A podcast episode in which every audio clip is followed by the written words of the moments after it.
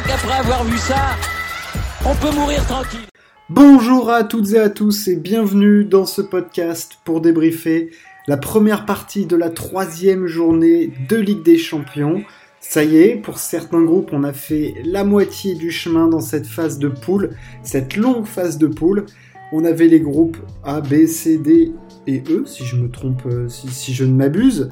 Euh, enfin bref, on a les résultats des matchs, c'est ça, A, B, C et D. Le E n'a pas encore joué, c'est euh, aujourd'hui. On avait donc Paris qui jouait, on avait Liverpool, on avait l'Atlético, on avait Dortmund, on avait le Real.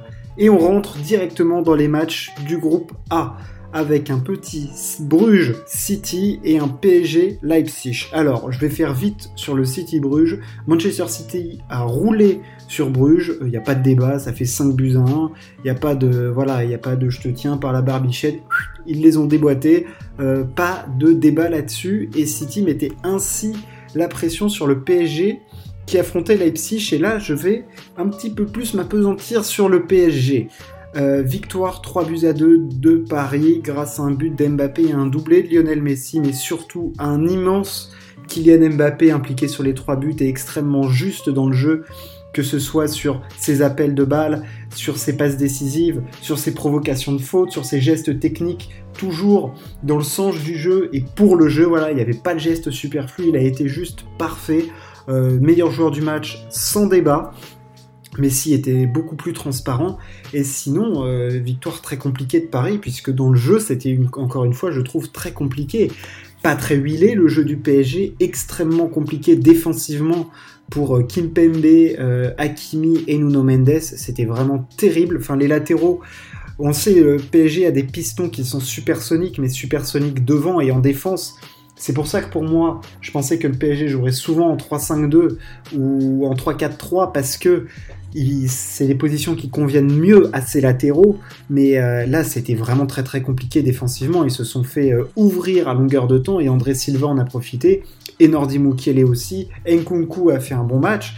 Euh, franchement, je trouve que Leipzig dans le jeu a été très très intéressant et a produit des occasions vraiment, ou du, moins des mouvements de balle hyper intéressants que le PSG a été incapable de faire hier. Le PSG a agi par à-coup et s'en est sorti grâce à son talent et c'est aussi la marque des grandes équipes c'est que ça joue pas bien ça serait pas beaucoup d'occasions mais euh, devant t'as as des flèches supersoniques quoi. Messi Mbappé ils ont converti ça. En plus Mbappé rate un penalty. Euh, mais dans le jeu, c'est pas encore ça à Paris. Hein. J'ai trouvé Verratti en dessous de tout, méconnaissable. Il a perdu un nombre de ballons incalculable. il a une collection dans son coffre, il a pas la place pour les mettre, tous les ballons qu'il a perdus. Et puis en défense, c'était cataclysmique. Hein. Euh, Hakimi, Kimpembe, Mendes, euh, tout le temps en retard, tout le temps des problèmes de placement, surtout des problèmes de placement. Enfin, c'était dur. Très très compliqué pour eux ce match. Euh, devant, bah, Mbappé, j'ai dit, a fait un grand match et Draxler a fait un match plutôt très correct. Mais dans le jeu, c'est pas, c'est pas fameux quoi. On sent pas, en fait, on sent pas une équipe vraiment avec des circulations de balles, des, schémas tactiques bien établis. Et en même temps, il y a des explications à ça. Hein. Paris a beaucoup d'internationaux. Euh, Messi peut pas enchaîner trois matchs de suite avec euh, Neymar et Marquinhos et tout ça. Et Di Maria, bah, parce qu'ils sont un coup blessés, un coup en Amérique du Sud. Enfin, et je, ne sais pas combien de Messi a fait au maximum de matchs à la suite, mais je sais pas, ça se compte sur les doigts d'une demi-main, quoi. Enfin, il y a rien. Donc il euh, n'y a pas possibilité de rythme et de mettre en place quelque chose.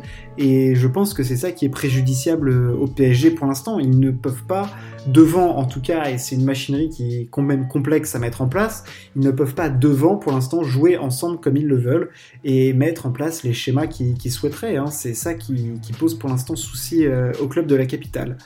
Le fait est que Paris a gagné, et c'est peut-être là le plus important. Paris est leader de ce groupe avec 7 points, 6 points pour Manchester City, 4 pour Bruges et 0 pour Leipzig. Et là, ça devient très compliqué maintenant pour le club allemand.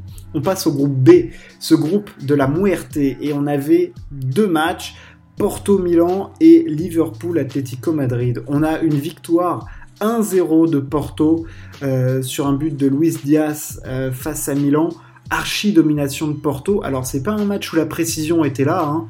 Euh, il y a 20 tirs à 4 pour Porto. Euh, par contre, deux tirs cadrés et un tir cadré pour Milan. Alors euh, bon, c'était pas un immense niveau technique. On n'a pas vu un grand match de foot, mais le plus important est là pour, pour nos amis de Porto. Et l'autre match, c'était évidemment le Liverpool-Madrid. Et je pense que là, par contre, on a eu le match de la soirée, des grands joueurs, des grandes actions d'abord deux, et un grand scénario. D'abord 2-0 pour Liverpool tout de suite avec des buts de Mohamed Salah qui est dans le top 3 des meilleurs joueurs du monde en ce moment. Enfin, il est supersonique. Enfin, là, il élimine encore trois défenseurs. Enfin, le mec est sur une autre planète. On retrouve le Salah qu'on avait en 2017-2018, là, un petit peu. Hein. Cette machine euh, qui rate rien, qui met les buts. Enfin, très, très, très fort Mohamed Salah. Et Nabi Keita qui nous met un très, très joli but. C'était sans compter la réaction d'orgueil et de puissance de l'Atlético Madrid via Antoine Griezmann qui met un doublé en un quart d'heure. 2-2 à la mi-temps, on a des actions spectaculaires, on a des, joueurs au top, et à au retour de la pause, par contre, on a ce changement. Antoine Griezmann qui fait une faute qui vaut évidemment carton rouge, pied dans la tronchetta, euh, carton rouge à la 52e minute, il est exclu, il ne finira pas la rencontre c'est logique, hein, cette faute vaut carton rouge et par la suite, on aura une faute euh, dans la surface de réparation et penalty pour Liverpool, transformé par Mohamed Salah qui ne se fait pas prier. Victoire de Liverpool 3-2 qui s'est fait vraiment secouer défensivement. Enfin, voilà, j'ai trouvé que pour une fois, l'Atlético offensivement avait été intéressant avec euh, notamment Joao Félix et Antoine Griezmann. Euh, voilà, on a vu aussi du Carrasco, euh, du Rodrigo de Paul, très très intéressant. Et la défense de, de Liverpool s'est vraiment fait mettre la tête à l'envers. Enfin, notamment Van Dijk sur le but de, de Griezmann. Ah bah, il sait même plus où il habite. ils se sont fait un peu transpercer Liverpool, mais devant ils ont une triplette qui fonctionnent tellement bien ensemble. Enfin, c'est hallucinant de complémentarité et de puissance offensive. Enfin, Mané, Salah, Firmino, ça fonctionne comme du papier à musique. C'est vraiment, c'est ficelé, c'est, y a rien à dire.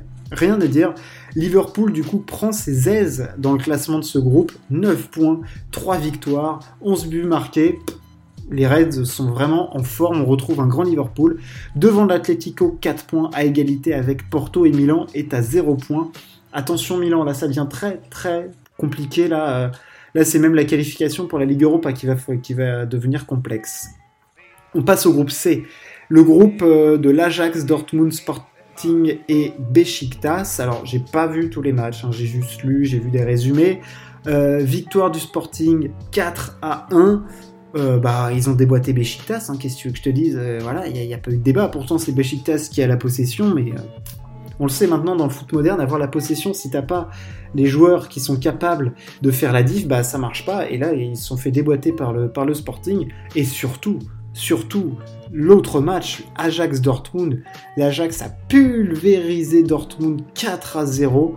Euh, Sébastien Haller a encore marqué. Euh, Marco Reus a marqué, lui, contre son camp.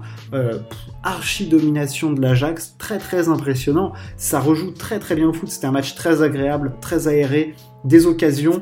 Euh, et l'Ajax, ça y est, ça rejoue bien foot. Alors de là à nous refaire le coup de 2019, je sais pas, mais ils ont des joueurs, ils arrivent toujours à nous sortir des joueurs euh, fous. Enfin voilà, et qui, il en reste un de l'équipe de 2019 offensivement, euh, Dujan Tadic. mais là maintenant on a Sébastien Haller qui marque des buts, Daily Blind qui apporte cette expérience. Donc non, il y a des joueurs très très intéressants du côté de l'Ajax, victoire 4 à 0 et eux, ils sont très très bien dans leur groupe. Hein. Euh, c'est impressionnant ce que fait l'Ajax. 9 points, 3 euh, victoires, 11 buts marqués, 1 but encaissé. Enfin, vraiment, là, on, retrouve l'Ajax de 2019, hein, avec ce, jeu. Euh, à l'ancienne de la de l'Ajax. On pense évidemment tout de suite euh, à Johan Cruyff euh, quand on pense au jeu de l'Ajax. Euh, ses passes, ses mouvements, cette disponibilité pour l'autre. voilà, 9 points pour l'Ajax, 6 points pour Dortmund, 3 points pour le Sporting et 0 pour Besiktas. On passe tout de suite au dernier groupe, le groupe D, le groupe du Sheriff, du Real, de l'Inter et du Shakhtar. Bon, les pendules sont un petit peu remises à l'heure dans ce groupe. Victoire de l'Inter 3-1 face au shérif. La logique est plutôt respectée quand même.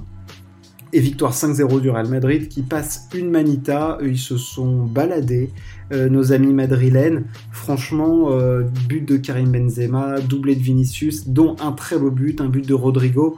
Euh, bon, ils ont mis 37 minutes, mais ils ont archi dominé le Shakhtar.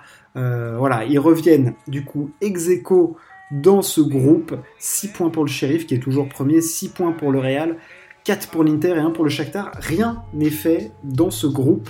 Euh, tout reste à faire. Alors évidemment, euh, le Shakhtar, là, ça devient un petit peu... Ils ont les fesses qui brûlent. Et le shérif est toujours là. Mais la première place entre le Real et l'Inter, je pense, décidera si les équipes font le boulot lors du choc entre les deux équipes. Voilà pour cette journée. Euh, on va passer tout de suite euh, au match qu'il faudra suivre aujourd'hui. Alors, il n'y a pas d'immense choc. Hein. On peut évidemment suivre le style de Lille face à Séville. Il y a le match de United face à l'Atalanta qui va être intéressant parce que bon bah les classements sont pas du tout faits hein, et puis United ils sont que troisième de leur groupe. On va voir ce que le Barça va réussir à donner. Il y aura en dessous Fati euh, à suivre et puis évidemment si vous voulez voir des buts, bah, comment ne pas vous conseiller le Bayern Benfica, euh, le Bayern qui euh, avait juste mis 5-0 à la pause lors de son dernier match de championnat.